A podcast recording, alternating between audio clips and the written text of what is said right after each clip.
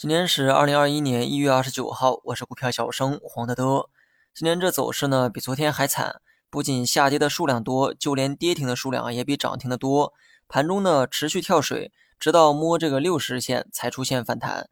早盘的高开呢又成了一次假动作，盘中的振幅呢高达九十个点左右，风险呢不言自明。昨天呢我们也分析过哈，盘中继续给出低点呢是大概率事件。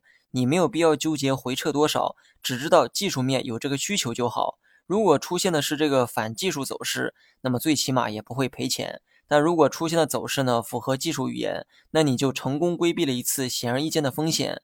风险的规避呢不一定就得用减仓，不去盲目的加仓也是保命的一种方式。之前说这话的时候啊，估计呢没人听。但这两天呢行情啊比较差，我估计很多人对这话深有体会。从这个基本面来看，市场呢没有了去年那么宽松的货币供应，水放的少，加上价格呢处在高位，市场出现回调呢也可以理解。那么大跌之际，领导们呢也一直在说，货币的宽松呢不会过早的退出。这句话呢的确不假哈，但你要明白一个道理，之前的市场呢是一直在涨，那是因为水放的越来越多，你可以理解成水流啊越来越大，市场呢借着泡沫越涨越高。而现在呢，并非要把放的水啊再收回来。而是要控制一下水的这个流速。换言之呢，货币宽松仍然还在，只是维持在某一个水位。但由于之前呢是持续的宽松，对比之下呢，目前没有增量供应，就难以支撑市场的高度。之前呢属于持续的放水，而今年呢重在维持。按照市场和货币供应正相关的这个理论，今后的股市呢应该维持在一个高度不变才对。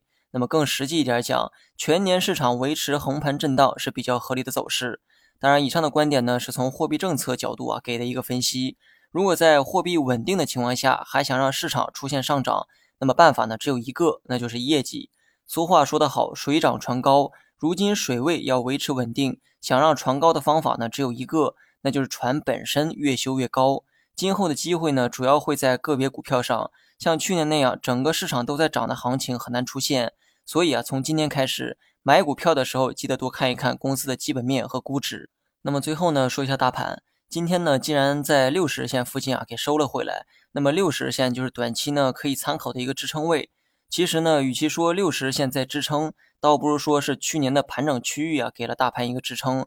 今天的最低点直接跌到了去年的盘整位置。那么具体图片呢，我放在了文稿里，你们呢可以自行查看。短期还会不会有低点，我不太确定。但至少在六十线一带可以预期止跌。如果持续再跌下来，我认为呢，那会是一次不错的加仓机会。好了，以上全部内容，下期同一时间再见。